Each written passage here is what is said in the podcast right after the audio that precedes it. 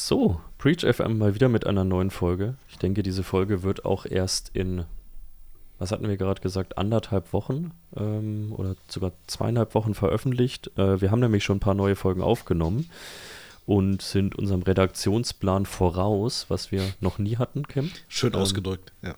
Schön ausgedrückt, ja, aber das, das waren wir tatsächlich noch nie. Das ist ein schönes Gefühl. Äh, wir sollten uns nicht darauf ausruhen, aber wir haben auch schon wieder die nächsten Gäste und Termine geplant, deswegen ist das derzeit kein großes Problem. Wir werden uns heute mal so ein bisschen in unbekanntere Felder vorwagen. Wir nehmen ja sonst Themen, wo wir irgendwie immer noch unseren Gusto dazugeben können ähm, und irgendwie ein bisschen Fachwissen präsentieren können. Und heute wird es, glaube ich, mal ein bisschen was anderes sein. Wir werden nämlich heute eher über ein Thema reden, was, ja gut, wenn ich auf LinkedIn schaue, ist Datenschutz und Sicherheit eh immer das gleiche und wird vermischt, aber wir werden uns heute mehr so ein bisschen um das Thema Datenschutz kümmern und weniger um das Thema IT-Sicherheit. Und zwar um ein sehr konkretes Thema. Das äh, ist nämlich das Thema Google-Fonts und diese ganze Abmahnwelle dahinter. Und da, wie gesagt, Kim und ich zu diesem Thema, außer Kim, du hast am Wochenende noch viel dazu studiert. Ich, äh, es ist verdammt dünnes Eis bei mir. Okay. Also ich äh, halte lieber den Mund. Dann bleiben wir bei unserem Gast, und zwar dem äh, Dr. Max Kreger. Äh, ich habe bei LinkedIn immer verfolgt, wie er sich zu dem Thema geäußert hat. Er hat verschiedene Beiträge dazu gemacht. Ähm, und ich habe ja dieses Thema immer nur irgendwie von rechts und links so ein bisschen abbekommen, habe mich aber nie so in die Tiefe damit befasst. Und äh, deine Beiträge waren eigentlich immer die, die es für mich so zu, ganz gut zusammengefasst haben und einigermaßen verständlich auch gemacht und greifbar gemacht haben. Deswegen erstmal vielen Dank, dass du heute da bist, Max. Ähm, und stell dich doch noch mal kurz vielleicht in ein, zwei Sätzen vor. Hallo Robert, hallo Kim. Äh, ja, danke für das coole Intro.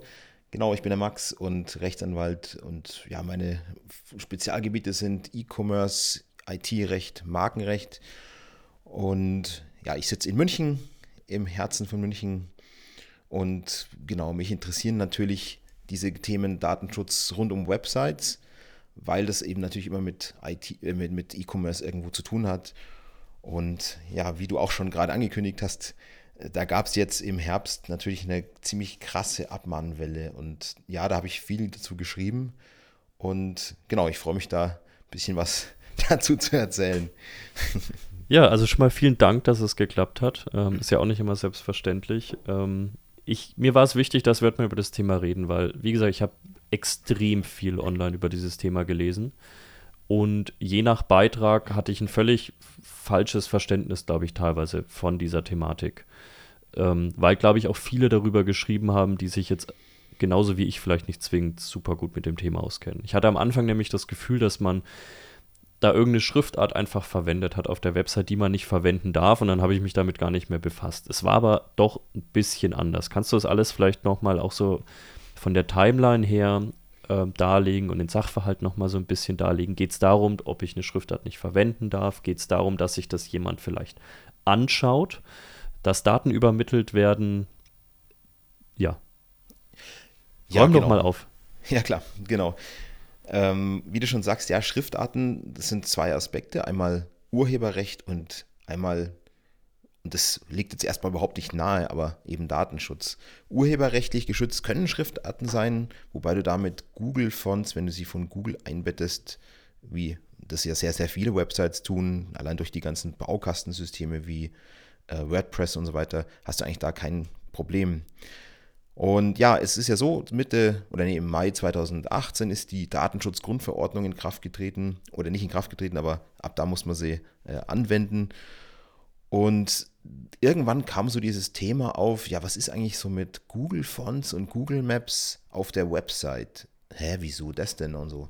Was soll da ein, was für ein Problem soll da sein? Ja, weil die IP-Adresse des Seitenbesuchers, äh, die wird oder die gelangt doch dann an Google wenn du praktisch äh, Daten von Google einbettest. Und du bettest ja immer irgendwas von Google ein oder du ziehst irgendwas von Google-Servern, egal ob das jetzt Google Fonts sind oder auch Google Maps zum Beispiel. Und Google Fonts, ja, das, das sind eben einfach wunderschöne Schriftarten, anders als jetzt irgendwie, oder einfach geht über diese Standards hinaus wie Times New Roman, Arial und Verdana und Comic. Du hast dann einfach ein riesiges Sammelsurium an echt total schönen und guten äh, Schriftarten. Und das Schöne an Google Fonts ist, dass du die eben direkt von Google-Servern laden kannst. Und du brauchst also da gar nicht groß im, du brauchst die nicht runterladen und nichts und so, sondern du kannst einfach mit wenigen Zeilen Code äh, hast du halt dann echt diese ganzen schönen Schriftarten zur Verfügung und diese ganzen Baukastensysteme machen das halt automatisch. Aber es kam dann eben irgendwann die Diskussion auf, ja, das ist doch ein, vielleicht ein Problem und so, wenn die IP-Adresse des Nutzers an Google gelangt, weil die, die Datenschutzbehörden und auch die Rechtsprechung sagt halt, auch die IP-Adresse gehört zu den personenbezogenen Daten. Das klingt jetzt erstmal komisch, weil äh, was wie eine IP-Adresse, das ist doch oft eh nur eine dynamische Adresse, die aus so einem Pool von deinem äh, Access Provider praktisch dir zugewiesen wird. Und die ist dann, die, die, die ändert sich ja auch jedes Mal, wenn du dich wieder neu äh, bei deinem Provider irgendwie einloggst. Aber da sagt eben die Rechtsprechung und äh, auch die Behörden sagen, allein, dass, dass du theoretisch über die IP-Adresse später mal an den Namen dahinter gelangen kannst und notfalls auch mit gerichtlicher Hilfe, also da gibt es ja diese Auskunftsbeschlüsse, äh, das genügt schon, dass das personenbezogene oder dass das zu den personenbezogenen Daten gehört. Ja gut, da hat man sich aber jetzt auch nicht so einen großen Kopf gemacht. Also die wenigsten haben da wirklich irgendwie äh, sich viel gedacht und ja, und dann irgendwann, ja, Ende, ja, nee, Spätsommer 2022, September, Oktober, ja, äh, wurde ich dann auf einmal mit, mit Abmahnungen konfrontiert von mehreren Mandanten und immer die gleiche Abmahnung. Und dann dachte ich schon so, ey, das ist irgendwie komisch. Also ich bin ja jetzt nicht auf die Abwehr von Abmahnungen wirklich spezialisiert. Also ich gehöre jetzt nicht zu den Anwälten, die jetzt irgendwie Landingpages haben und sagen, hey, ich verteidige dich gegen die Abmahnung, gegen die Abmahnung. Solche Anwälte gibt es auch, aber ich habe eigentlich gewerbliche Mandanten, berate die eigentlich mehr zum Thema E-Commerce und, und, Marken und so weiter und IT-Recht. Und die kommen auf einmal und sagen, hey, äh, wir haben alle diese Abmahnungen. Und dachte mir so, wenn schon von meinen Mandanten eine größere Zahl diese Abmahnung auf dem Tisch hat, dann ist da ja irgendwie äh, eine große Sache. Und ja, um was ging es in diesen Abmahnungen? Da, äh, genau, da meldete sich eben ein Herr, der hieß, also bei einer Abmahnung Martin Ismail, und der, der wirft dann praktisch den Abgemahnten vor, dass sie diese Google-Schriftarten von den Servern von Google direkt ziehen, also einbetten, dynamisch einbetten. Mit dem Argument, ja, das, da, also da geht ja die, oder da gelangt ja die IP-Adresse an Google. Und jetzt muss man wissen, äh, ja, man kann zwar mit einem Cookie-Banner jemanden einwilligen lassen, dass, äh, dass, dass du halt auch äh, Google-Schriftarten einbettest und sonst wie. Nur es gibt halt im Datenschutz eine spezielle Vorschrift, Artikel 49, und die sagt, wenn du Daten in unsichere Drittländer übermittelst, und dazu gehört nun mal die USA, wegen den sehr weitreichenden Behördenzugriffsmöglichkeiten, dann brauchst du ganz besondere Voraussetzungen. Und zwar kann, kann das nicht im wiederholten Falle erfolgen, sondern nur für ganz individuelle Datenverarbeitungs- oder Übermittlungsvorgänge und dann auch nur mit einer Einwilligung, wo du dem Nutzer dann auch wirklich ganz genau erklärst, ja, deine Daten gehen jetzt in die USA, unsicheres Drittland, Behördenzugriffsmöglichkeiten, alles ganz schlimm. Aber eben eigentlich nicht für so wiederholte Fälle oder für so, für so Massenfälle. Ja, und da halt wirklich ganz viele Websites in Deutschland die Google-Schriftarten einfach dynamisch von Google ziehen, wie das halt, ich würde mal sagen, seit 2010, glaube ich, oder so, war das halt ganz normaler Standard äh, hat sich eben herausgestellt, dass das wirklich im sechs- oder siebenstelligen Bereich äh, die Zahl dieser, dieser Abmahnungen betragen haben. Und ja, jetzt könnte man natürlich sagen, gut, er hat ja recht irgendwo, also möglicherweise ist es eine Rechtsverletzung, wenn du Google-Schriftarten Google von Google-Servern ziehst. Aber jetzt, jetzt haben diese Abmahnungen äh, etwas Spezielles an sich, und zwar die die massenhafte Zahl, nämlich ein paar hunderttausend vielleicht. Ja. Also das ist, das ist die Schätzung von mir und von anderen Kollegen. Genau wissen wir es nicht, aber wir haben halt verschiedenste Aktenzeichen zusammengetragen. Und ja, da muss man eben wissen, eine Abmahnung kannst du ja immer nur dann aussprechen, wenn du gegen den Abgemahnten einen Anspruch hast, einen Anspruch auf Unterlassung. Also du musst von jemandem verlangen können, dass, der, dass die Person etwas nicht mehr tut. Und das erfordert in der Regel eine Rechtsverletzung. Es gibt zwar Ausnahmen, im Wettbewerbsrecht zum Beispiel können Konkurrenten sich allein wegen Verstößen gegen Marktverhaltensregeln abmahnen, ohne dass jetzt der eine in seinen Rechten verletzt ist. Aber im, im sonstigen Zivilrecht ist es immer so, du brauchst immer einen Unterlassungsanspruch und eine Rechtsverletzung. Das kannst du dir so vorstellen, du hast äh, einen Nachbarn, der wirft immer seinen Müll über den Zaun auf dein Grundstück dann bist du natürlich in deinem Recht auf Eigentum verletzt und dann kannst du äh, ja, den Abmahnen auf Unterlassung in Anspruch nehmen und sagen, du darfst das nicht mehr tun. Und so wäre es eben auch bei solchen Rechtsverletzungen nach der Datenschutzgrundverordnung. Also wenn du als Betroffener einen Unterlassungsanspruch geltend machen möchtest gegen jemand anderen, dann musst du in deinen eigenen Rechten verletzt sein. Also in deinem Recht auf informationelle Selbstbestimmung. So, und jetzt könnte man ja sagen, ja gut, dieser Martin Ismail, der diese ganzen Hunderttausenden von Abmahnungen verschickt hat oder halt verschickt hat lassen, ja, der war halt jetzt auf Hunderttausenden von Websites und wurde jedes Mal in seinem Persönlichkeitsrecht beeinträchtigt, dadurch, dass seine IP-Adresse immer an Google äh, übermittelt wurde, weil da eben Schriftarten dynamisch eingebettet wurden. Jetzt, aber, jetzt kann man sich aber ausrechnen, innerhalb von wenigen Wochen ist es nicht möglich, ein paar hunderttausend Websites zu besuchen und auch die Verstöße zu dokumentieren. Das klappt nicht. Ja. ähm, dann hätte er sehr, sehr schnell sein müssen. Was hat er also gemacht? Er hat einen Crawler äh, durchs Netz geschickt und hat einfach gezielt diesen Crawler automatisch nach solchen Codezeilen im Quelltext suchen lassen. Du kannst es ja ganz einfach äh, suchen lassen. Ich, ich weiß, ich kenne jetzt nicht den HTML-Text auswendig, aber irgendwie Link wahrscheinlich äh, und dann wird eben genau auf diese URL von diesem Google-Server, googleapi.com und dann wird diese Schriftart äh, eingebunden und dann kannst du in deinen Cascading Style Sheets eben diese Schriftart einfach verwenden. Und der hat eben nach diesen, diesen URLs oder nach Textschnipsel oder Codeschnipseln gesucht äh, und zwar automatisiert und hat auch automatisiert eben diese Verstöße dokumentieren lassen und quasi Screenshots erstellen lassen, Timestamps und so weiter. Ja, und dann haben, also ein anderer Anwalt und ich, wir haben dann so ein bisschen die Aktenzeichen und Timestamps verglichen und haben dann irgendwie zwei aufeinanderfolgende, also wirklich unmittelbar aufeinanderfolgende Aktenzeichen ermittelt oder gefunden. Und äh, lustigerweise ist dann der, der Timestamp genau die gleiche Sekunde. Also diese Aktenzeichen sind wirklich fortlaufend ähm, äh, ja, steigen an mit den Zeitpunkten, mit den Daten.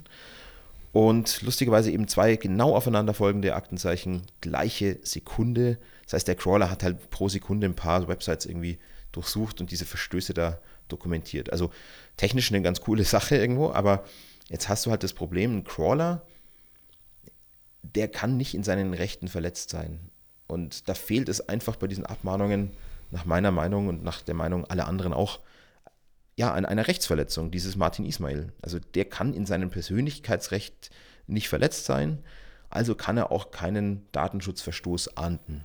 Mhm. Er kann, wie das dann halt so ist, er kann natürlich dann zur Datenschutzbehörde gehen und sich beschweren und sagen, de, äh, ja, die Website XY verletzt halt äh, oder verstößt gegen die DSGVO, aber er hat nun mal keinen eigenen Unterlassungsanspruch. Ich kann zum Beispiel auch nicht einfach auf irgendwelche Websites gehen und sagen, ja, da stimmt das Impressum nicht. Ich mahne die jetzt mal ab. Das können Konkurrenten tun, aber das kann nicht jede Privatperson machen. Da gab es ja, glaube ich, auch mal Wellen. Ähm, ja, genau. Bei denen sowas vorkam. Ich glaube, es so drei, vier, fünf Jahre her. Richtig, ähm, ja. Als sowas mal ziemlich groß im Kommen war und auch da, das wäre jetzt nämlich meine Frage gewesen, gab es ja doch einige, die das ist mal schwierig, die richtige Begrifflichkeit dafür zu finden. Ich würde jetzt trotzdem mal sagen, darauf reingefallen sind und sich nicht gefragt haben, ob die Abmahnung, die sie da bekommen haben, rechtens ist und entweder gezahlt haben oder sogar einen Teil, einen Teil dessen zumindest gezahlt haben. Mhm. War das in dem Falle jetzt auch so, dass es tatsächlich Leute gab, die hyperventiliert wahrscheinlich haben, sich nicht rechtlich haben beraten lassen oder vielleicht sogar schlecht beraten wurden? Habe ich auch von ein, zwei Fällen gehört und dann gezahlt haben? Also ganz am Anfang wusste man halt noch überhaupt nicht, was da das Problem eigentlich ist mhm. und wie die da vorgehen. Und wenn du dann überlegst, okay, ich bin ein Unternehmen, ich werde abgemahnt wegen Datenschutzverstoß, der vermutlich auch einer ist, Und jetzt könnte ich für 170 Euro Zahlung praktisch das ganze Ding, äh, ja, also die Kuh vom Eis kriegen, ja. Dann haben sich am Anfang natürlich einige gedacht und wahrscheinlich auch einige Anwälte zu Recht gesagt, hey, pass mal auf, wir können jetzt da irgendwie dagegen angehen, aber 170 Euro, das ist für dich als Unternehmen eigentlich wenig. Und wenn du dann dafür das Ganze vom Tisch hast, keinen Ärger hast, allein, allein mein Aufwand wäre wahrscheinlich höher, ja, dann ist es eigentlich eine wirtschaftliche Entscheidung zu zahlen. Und gerade am Anfang wusste man ja noch gar nicht von dem Ausmaß. Man hat zwar gedacht, okay, es werden schon einige Abmahnungen sein, aber dass es irgendwie in einen sechsstelligen Bereich geht und automatisierter Crawler und so und dass dann eben gar kein Unterlassungsanspruch besteht, das hat, das hat sich dann erst so mit der Zeit rauskristallisiert. Und deswegen kann man auch gar nichts dagegen sagen, wenn Anwälte am Anfang noch gesagt haben, du, es macht vielleicht wirtschaftlich Sinn, diese 170 Euro zu zahlen. Und dann ist es natürlich so, dann haben viele Anwälte natürlich da, darüber geschrieben. Es, also manche Anwälte haben auf ihrem Blog äh, veröffentlicht. Ich habe viel in sozialen Medien gepostet, TikTok, Instagram, äh, LinkedIn, YouTube. Und ja, so, so haben dann viele natürlich dann mit der Zeit mitbekommen, okay, ich zahle jetzt einfach nicht, weil da ist an dieser Abmahnung nichts dran. Und es war auch dann relativ klar, dieser Martin Ismail wird seine Ansprüche natürlich nicht per, also vor Gericht geltend machen, weil er da gar keine Chance gehabt hätte. Und es bringt ihm auch überhaupt nichts, zu einer Behörde zu gehen und sich zu beschweren, weil das, das bringt ihm kein Geld in die Kasse. Und man, man kann da schon so ein bisschen einen Trend jetzt erkennen, dass immer mehr datenschutzrechtliche Abmahnungen halt verschickt werden. Weißt du, wie du gesagt hast, so Impressumswellen, da gab es eben auch Abmahnwellen früher, aber es gibt eine, ja, es gibt seit, ich glaube, ein, zwei Jahren eine Regelung im UWG, also im Wettbewerbsrecht, wenn Konkurrenten andere Konkurrenten abmahnen wegen Impressumsverstößen, also unter anderem wegen Impressumsverstößen oder auch wegen, Ab, äh, wegen DSGVO-Verstößen, dann haben sie zwar möglicherweise einen Unterlassungsanspruch nach dem Wettbewerbsrecht, aber sie können keine Abmahnkosten verlangen. Ja. Das heißt, wenn ich jetzt jemand anderen abmahnen würde, einen Konkurrenten, dann müsste ich meinen Anwalt selbst bezahlen und könnte vom anderen den Ersatz nicht erstattet verlangen. Und das macht es natürlich unattraktiv. Und so wird jetzt die DSGVO so ein bisschen von Privatpersonen äh, neuerdings eben ausgenutzt. Und es wird eben auf Basis der DSGVO abgemahnt. Mhm. Und ich glaube, dass da eben noch viel, äh, da kommt noch viel, weil Google Maps ist ja, oder nicht Google Maps, Google Fonts sind ja nicht die einzigen Inhalte, die auf Websites von externen Quellen mhm. eingebettet werden können. Ich meine, da gibt es Vimeo-Videos, YouTube-Videos, Google Maps, es gibt äh, Adobe-Fonts, mhm. es gibt mhm. andere Plugins, die ganzen Newsletter-Formulare, die du irgendwo in Websites einbettest, ähm, Cookies, die, die irgendwie gesetzt werden von dritten Parteien, äh, von Unternehmen, die in den USA sitzen. Äh, Shopify-Shop, ja, also Software-as-a-Service-Lösungen, da gibt es jetzt schon, da hat es jetzt schon den ersten Ärger gegeben. Und jetzt gibt es natürlich dummerweise viele Trittbrettfahrer, also Privatpersonen, die sagen, hey cool, das kann ich ja auch. Und ja, ich mache das nicht im großen Stil, ich, mach, ich benutze keinen Crawler, sondern ich gehe wirklich selber auf die mhm. Website und dokumentiere dann diesen Verstoß dann behaupte ich, dass ich praktisch einen Unterlassungsanspruch habe, weil ich ja in meinen Rechten verletzt werde, wenn meine IP-Adresse in die USA gelangt und es dafür im Moment keine Rechtsgrundlage irgendwie gibt. Und dann versuche ich da meine Haushaltskasse ein bisschen aufzubessern, indem ich es halt an, anbiete, zum Beispiel, ja, du zahlst mir 200 Euro und dann vergessen wir das Ganze. Und von mhm. diesen Trittbrettfahrern, also individuelle Personen, von, über die du auch im Netz nichts liest, weil es keine Massenabmahnungen gibt, von denen höre ich jetzt immer öfter. Das ist, ist ganz interessant. Ich kann mich noch daran erinnern, ich habe 2000, ich kann es sogar mal nachschauen, 2017 habe ich meinen Blogartikel über GDPR geschrieben, als das Thema so richtig publik wurde. Mhm. Ähm, Mai 2018 ist es ja, glaube ich, dann in Kraft getreten, wenn ich mich recht erinnere. Oder mhm. Juni, irgendwas 2018. 28. Mai war es, glaube ich. Ja, genau. ähm, ja. Und ich weiß noch, dass ich mir das 2017 gleich Anfang 2017 diese Neufassung wirklich einfach mal durchgelesen habe. Und mein, was ich danach gesagt habe als Nicht-Datenschutzexperte, und das finde ich so lustig, ist, ich glaube, dass das wieder und da, das ist eine andere Debatte, aber ich glaube, dass das wieder ein typischer zahnloser Tiger gegenüber denen ist, die wirklich Unsinn betreiben, äh, wissentlich Unsinn betreiben mit irgendwelchen personenbezogenen Daten und da nicht viel passieren wird. Wie gesagt, das ist jetzt keine Debatte für heute, das ja, ist ja, ja. was ganz Großes, aber dass es ganz viele, und ich habe, ich hab, glaube ich, bewusst gesagt, deutsche Typen gibt, die sich dann abends hinhocken, die, die davor sich bei Procter Gamble irgendwie beschwert haben, dass ihre Hand in der Chipsdose festgesteckt war, ähm, die jetzt irgendwelche Kleinunternehmen anschreiben und Auskunft über ihre Daten haben wollen. Und was für mich da so schwierig ist, ist, dass es natürlich da zwei Herzen in meiner Brust gibt. Natürlich denke ich einerseits, dass das Thema Datenschutz immens wichtig ist, ähm, dass auch ein Kleinunternehmen gut mit deinen Daten umgehen sollte. Andererseits gibt es dann eben die andere Seite mir, die sich denkt, wie soll denn bitte mittlerweile jeder Kleinunternehmer noch irgendwie dieses ganze Ding im Blick haben? Also, wie soll der bei dieser Fülle und Hülle an Services, die er nutzen soll? Und ja, jetzt kann auch wieder irgendein Deutscher ankommen und sagen, ja, muss er aber, wenn er sich damit einlassen will. Ja, aber ey, hol dir mal irgendwo einen Website-Baukasten. Ähm, das ist Fluch und Segen zugleich. Und ich habe mittlerweile das Gefühl, dass du besonders als kleineres Unternehmen oder sogar als Kleinunternehmer Zahlungssysteme, die du hast, Shopify-Systeme, die dahinter sind, so einfach das alles ist, kaum noch die Möglichkeit hast, das besonders als IT-Laie noch 100% sauber im Blick zu haben. Und selbst wenn du IT-Laie bist, wenn du irgendwie ein Systemhaus hast, irgendeinen Berater um die Ecke, die das meistens genauso wenig im Blick haben. Und das natürlich Tür und Tor öffnet. Und das war damals meine Befürchtung. Ähm, und hier und da fühle ich mich in der Befürchtung dann auch mal bestätigt.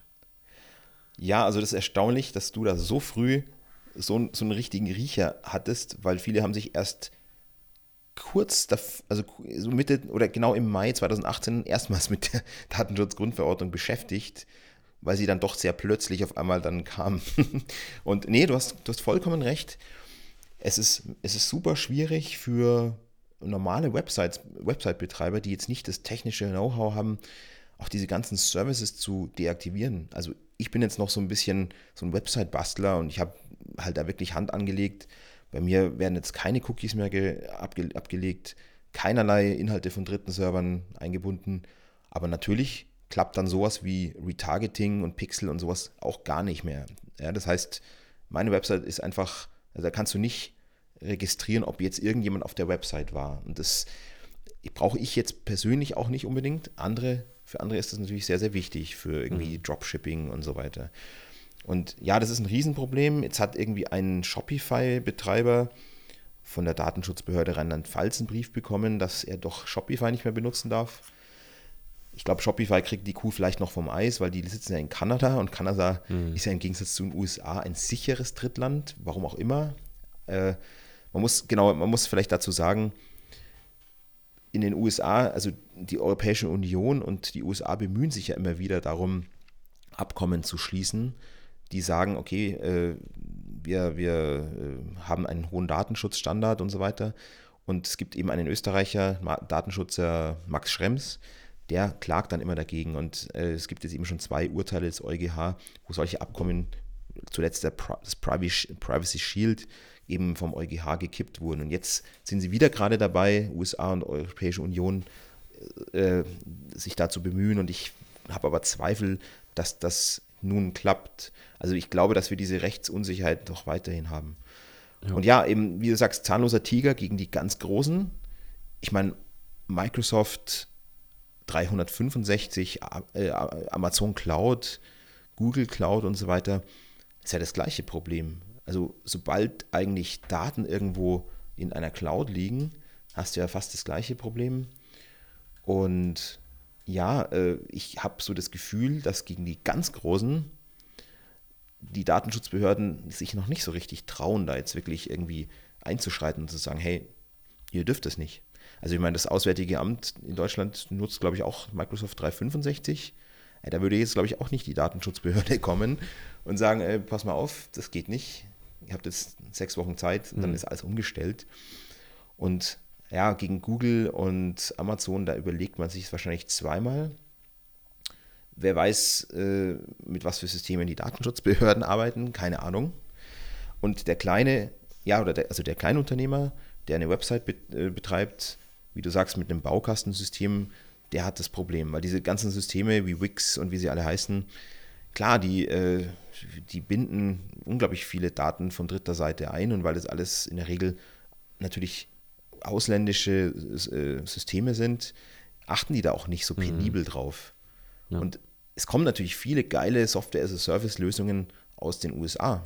Und genau da ist das Problem, die kannst du eigentlich nur noch mit sehr viel Risiko nutzen. Das ist total schade. Also ähm, das macht die Beratung auch im Datenschutz im Moment überhaupt nicht spaßig, weil du eigentlich immer sagen musst, ja, irgendwie überleg dir schon mal einen Plan B, wenn irgendwie dieses Plugin nicht mehr, wenn du es nicht mehr nutzen darfst, wenn du dieses Newsletter-Tool wie Klaviyo zum Beispiel nicht mehr nutzen darfst. Klaviyo, da gibt es auch einen Wiener, einen, wohl einen jungen Mann aus Wien, der Auskunft äh, verlangt und dann äh, durch eine deutsche Kanzlei abmahnen lässt. Brandlegal heißen die. Und das ist natürlich auch unangenehm. Ja? Und ja, die haben natürlich auch viel Druck äh, oder Druckpotenzial durch die, durch die Behörden, die die dann zumindest theoretisch äh, informieren und einschalten könnten. Das heißt, du kannst es auch nicht einfach so ignorieren und sagen, ja, ist mir egal, weil die Datenschutzgrundverordnung gibt es halt nun mal. Hm. Und wenn sich jemand nicht gerade so ungeschickt verhält wie Kilian Lehnert und sein Mandant Martin Ismail mit diesen Crawlern, und die haben sich ja jetzt äh, eine Razzia vor, kurz vor Weihnachten noch mhm. eingefangen. Also das fand ich schon, schon erstaunlich. Ähm, ja, also dann, dann ist das wirklich ein Problem. Ja. ja.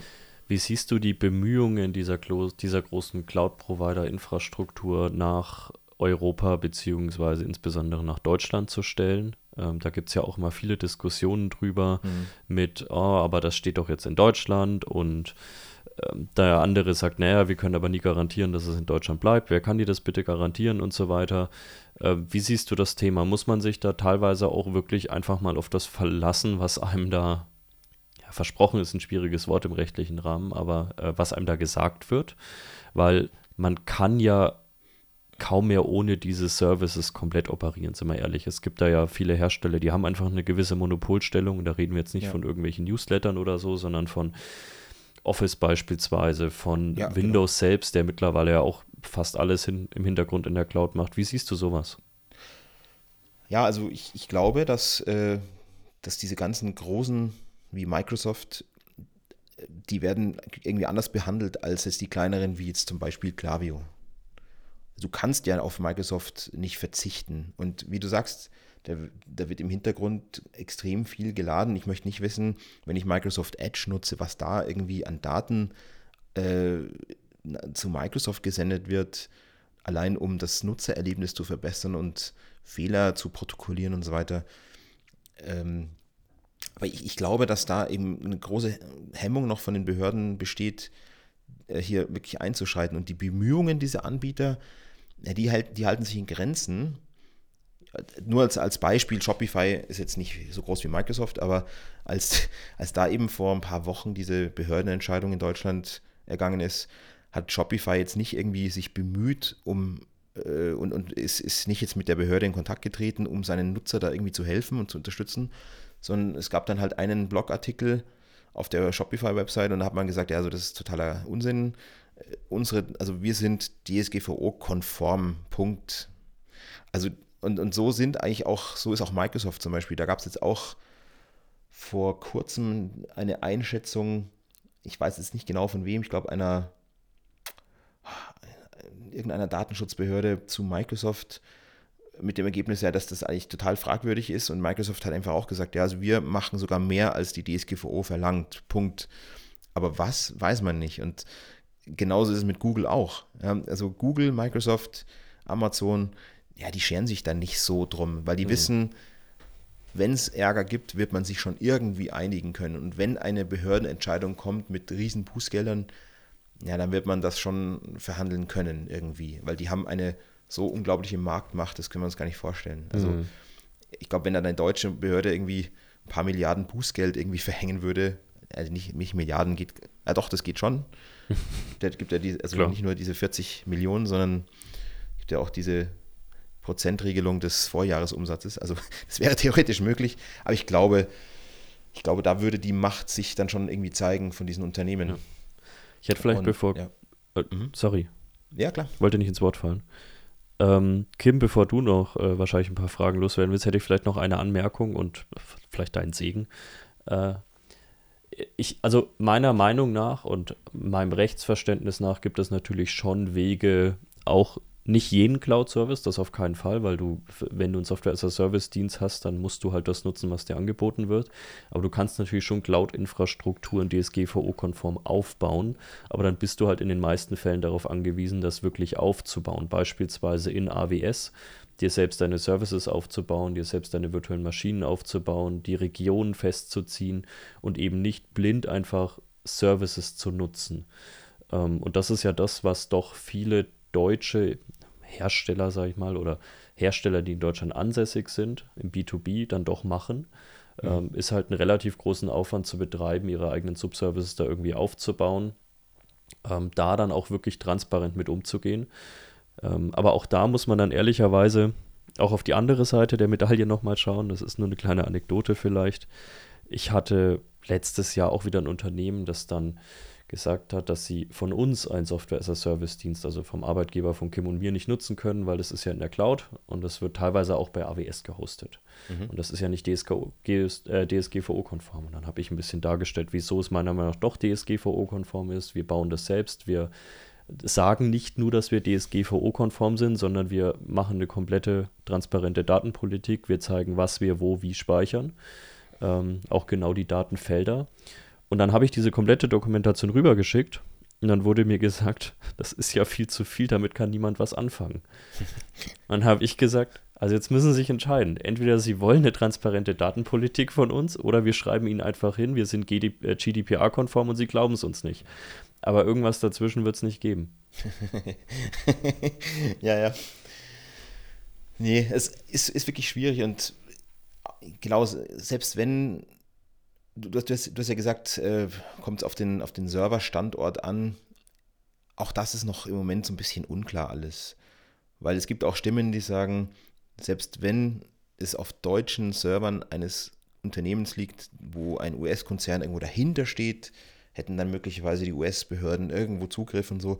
Ich glaube, ich glaube, wenn du sagst, wir bauen eine, eine eigene Cloud in oder auf einem AWS-Server auf, ich glaube, da musst du dich im Moment irgendwie drauf verlassen, weil es, ich weiß, ich kenne jetzt keine Alternativen. Ich bin jetzt natürlich kein Cloud-Architekt, aber so, was ich höre, ist, ist, gibt es da nicht so viele Möglichkeiten, wenn du jetzt nicht gerade deine Server zu Hause in deinem Keller stehen haben ja. möchtest. Ich weiß ja, aber nicht, ob das schnell genug wäre. Es kommt ja nicht nur auf die Server an, es kommt ja auch auf die Funktionen drumherum an. Also die, die Server an sich sind ja mittlerweile das Kleinste. Ähm, mhm. Das Ökosystem drumherum ist das Große und ja, also ich würde jetzt nie sagen alternativlos, weil wir sonst wieder irgendwelche wild gewordenen Open Source Menschen in unseren Inboxen haben, die sagen, doch, ist alles möglich. Ja, okay. ist, alles, ist alles immer möglich. Die Frage ist, in ja. welchem wirtschaftlichen Aufwand. Ja, genau. Trotzdem, genau. also ich, ich bleibe dabei, wir haben relativ viel bei uns mit Legal zu tun und das gilt für andere Hersteller auch.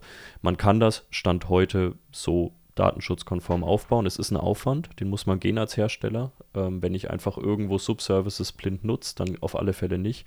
Und was ich immer sage, was jeder Hersteller, der in der Cloud ist, immer machen sollte, ist wirklich transparent zu zeigen, was wird wie wo gespeichert. Ähm, und eben nicht nur zu sagen, wir sind DSGVO unkonform, weil dann kann man es dem Unternehmen am Ende überlassen, zu entscheiden auf Basis dessen, ob es für sie okay ist oder nicht. Aber die Entscheidung muss dann auch ein Unternehmen treffen können. Ja, ja, klar. klar. Kim. Kim, jetzt du bist, du, du bist doch genau. ein größerer Datenschutz-Fan als ich. Richtig. Ähm, und Open Source-Fan. Ja. ich, ich, auch. Werde ich das gleich mal aufgreifen hier. ich auch, aber du kennst diese Diskussion. Ja, auch wenn natürlich. wir Open Source Fans sind, du kennst diese mühseligen Diskussionen. Natürlich. Ich habe auch die ganze Zeit, als ihr gesprochen habt, im Hintergrund schon überlegt, na, wie könnte man es denn machen, wenn man jetzt Unternehmer ist, äh, vielleicht selbstständig, vielleicht ein kleines Unternehmen hat, okay, wie kann ich es denn selbst machen? Ja, im Keller hosten, schlechte Idee, bist du ja irgendwie hinter einer privaten DSL-Leitung oder wie auch immer, das taugt also nichts. Ja, ja ähm, mietest dir vielleicht einen Server bei irgendeinem deutschen Anbieter.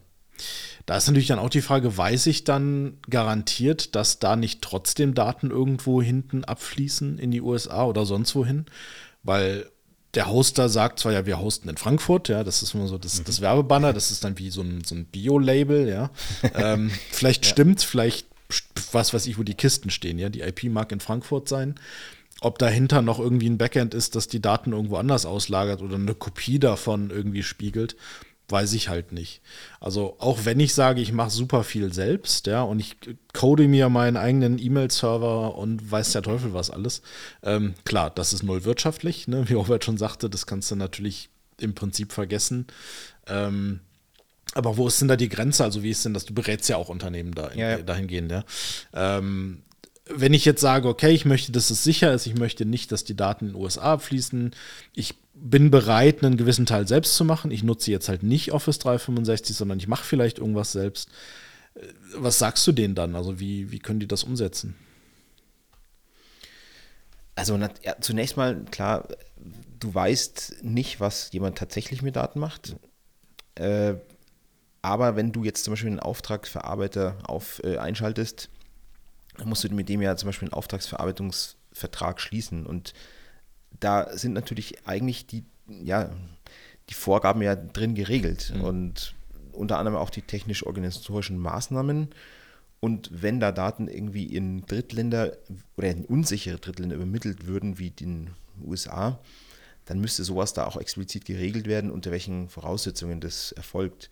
Das heißt, eigentlich darf es nicht passieren, wenn dir jemand sagt, du, unsere Server sind in, den, äh, sind in Frankfurt, in Deutschland und es fließen keine Daten irgendwie in die USA und ja, da, du kannst eigentlich nichts anderes machen, als dir das garantieren zu lassen. Mhm. Liegt dann äh, die Verantwortung, gebe ich die dann so, gebe ich die dann ab an den Hoster und an den Hersteller? Oder kann ich dann trotzdem belangt werden dafür? Ja, also du kannst als Verantwortlicher nach außen belangt werden. Mhm. Im Innenverhältnis ist es aber dann so, dass zwischen Auftrag, also zwischen, zwischen dem Verantwortlichen und seinem Auftragnehmer, seinem Auftragsverarbeiter, wird natürlich dieses, also werden natürlich die ganzen Schäden dann so aufgeteilt, wie so der Verursachungsbeitrag ist. Und da würde man dann wahrscheinlich sagen, okay, der Auftragsverarbeiter hat dich übers Ohr gehauen, der hat dir irgendwie Mist erzählt. Äh, ja, dann müsste der da die, äh, die Konsequenzen tragen. Und ich denke mal, dass eine Behörde sowas jetzt, wenn es jetzt um Bußgelder gehen würde, würde eine Behörde da auch äh, natürlich das berücksichtigen und sagen, mhm. okay, wo ist eigentlich hier das Problem? Zeig mir mal, also liebe Verantwortlicher, zeig mir mal deine, deinen Auftragsverarbeitungsvertrag mhm. und so. Und äh, du würdest denen das dann zeigen, dann würden die wahrscheinlich auch sehen, okay, anhand der Umstände hast du jetzt erstmal nichts falsch gemacht, du konntest es jetzt auch nicht verhindern. Äh, genau.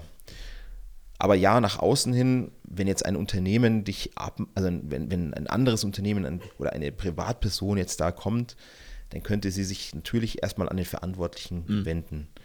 Wobei aber sich da, sich da die Schäden wahrscheinlich in Grenzen halten würden. Das, man hat ja eher so dieses Damoklesschwert der, der hohen Bußgelder. Mhm. Und ich denke, dass eine Behörde da schon Augenmaß äh, an den Tag legen würde und sagen würde, wo ist das Problem hier?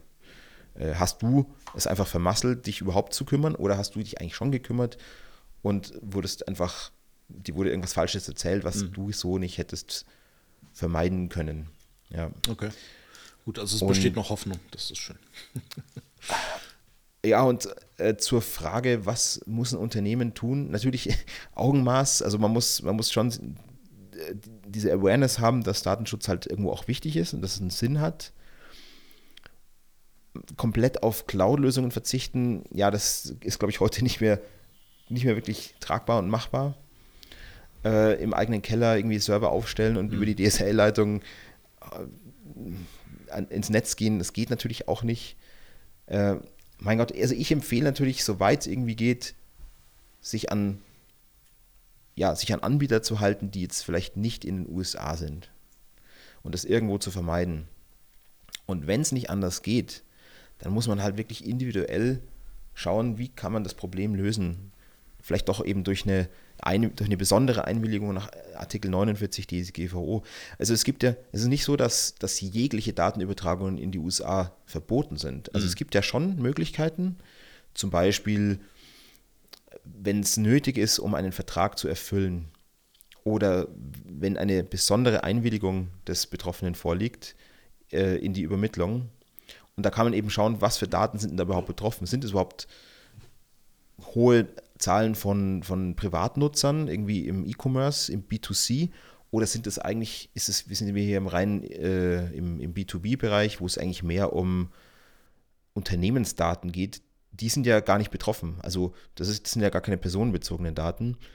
Und wenn es jetzt nur, ich sag mal nur in Anführungszeichen, noch ein paar Mitarbeiterdaten sind, die in so einer Datenbank irgendwo im Customer Relationship Management System äh, irgendwo gespeichert sind, dann kann man natürlich überlegen, schafft man das vielleicht auch durch eine, durch eine Einwilligung, indem man den Leuten halt wirklich sagt, schau, wir sind auf diesen US-Dienst angewiesen und du kennst die Risiken, bist du damit einverstanden. Also es gibt schon Möglichkeiten, aber im Massenverkehr ist es schwierig. Ja. Was ich nur immer sagen kann, ist, äh, geht da nicht blind rein, ähm, lest aber auch das, was man euch dann bereitstellt. Ähm, also nicht dieses, ähm, wir, wir meckern, wenn wir nichts bekommen und wenn wir mhm. was bekommen, ist es zu viel. Und am Ende braucht ihr eben auch einen ordentlichen Datenschutzbeauftragten in euren Unternehmen. Ja. Ähm, was wir jetzt nur mal als Beispiel als Hersteller immer machen können, ist eben ähm, unsere Legal Counsels beispielsweise bereitzustellen und zu sagen, ähm, die schließen sich jetzt ein und die schauen, wie das Ganze erfüllbar ist. Aber es wird vermutlich immer, ja, also die, die super Standardlösung gibt es vermutlich nicht, weil es die und das zusammenfassend wahrscheinlich einfach politisch Stand heute auch einfach als Grundlage nicht gibt. Genau.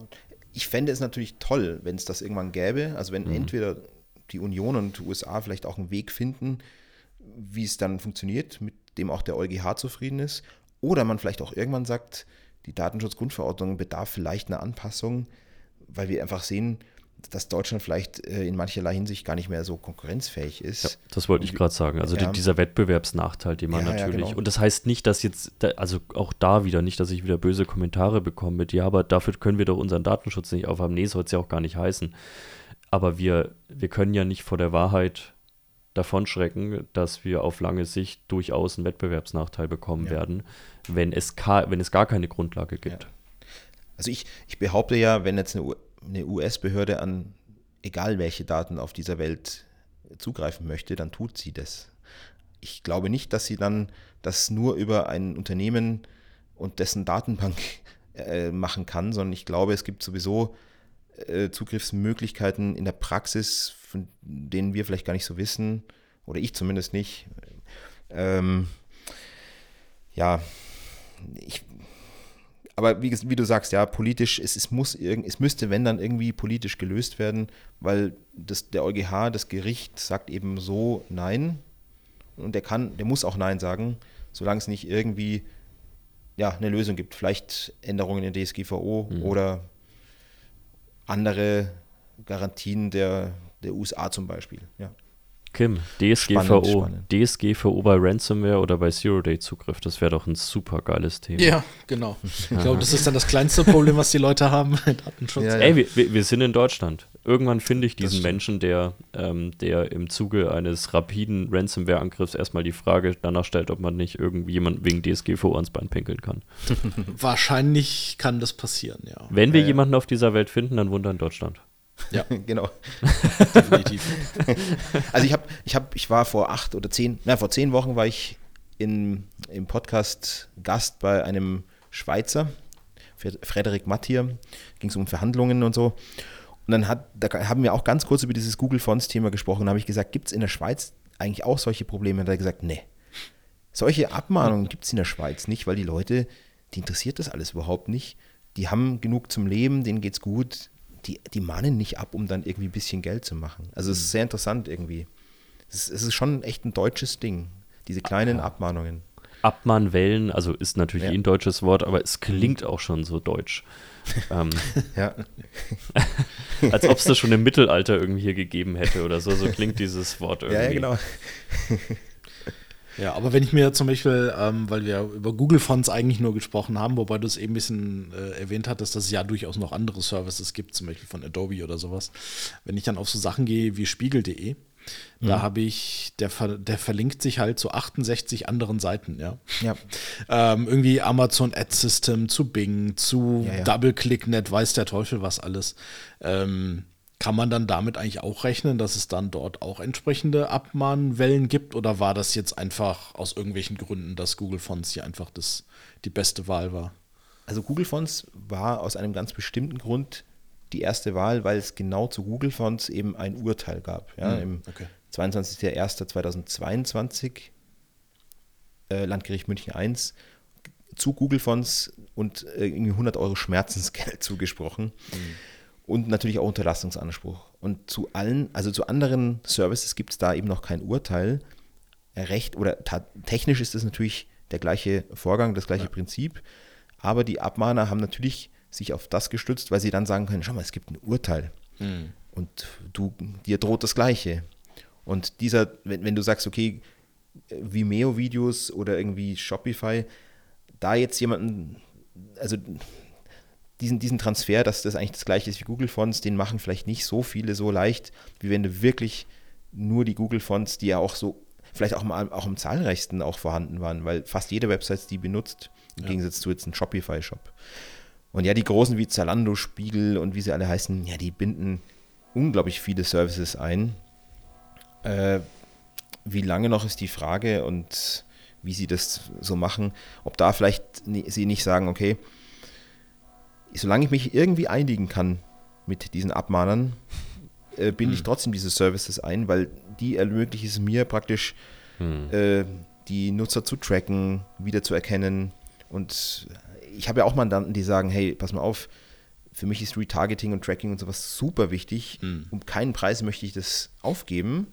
Äh, und dann ist halt die Frage, für wie viel man sich dann einigt mit jemandem, der dann abmahnt. das ist eine wirtschaftliche Entscheidung. Ja.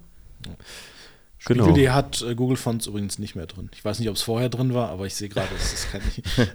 Kim, Kim wollte sich, schon, Kim hatte schon sein, sein, sein Dokument offen. Ich hatte ähm, schon, genau, ich musste nur noch auf, auf, den Knopf drücken, dann geht das Fax raus. Genau. Ja. Damit würde ich sagen, ähm, wir kommen zum Ende. Ähm, ich zumindest habe heute, wie man so schön in unserer Branche sagt, einen harten Anschlag. Ähm, hat mich aber sehr gefreut. Ich habe äh, tatsächlich eine Menge dazugelernt. Ähm, ich verstehe diese Google-Font-Sache. Das erste Mal habe ich das Gefühl, wirklich richtig, was da abgegangen ist. Ja, es ist nicht die spektakulärste Sache der Welt, aber ich glaube, wir haben heute gelernt, dass man eine Menge Ableitungen daraus treffen kann. Und dass dieses Geschäft rund um Abmahnungen, wie binde ich Services ein, wie verwalte ich Services, ähm, sicherlich äh, nicht zu Ende sein wird und nur noch komplizierter werden wird. Deswegen vielen lieben Dank an dich, Max. Ähm, Sehr gerne. Ich denke, wir werden irgendwann mal wieder ein Thema haben. Sehr gerne, hat mir echt Spaß gemacht. Okay. Ähm, ja, gerne wieder. Dank.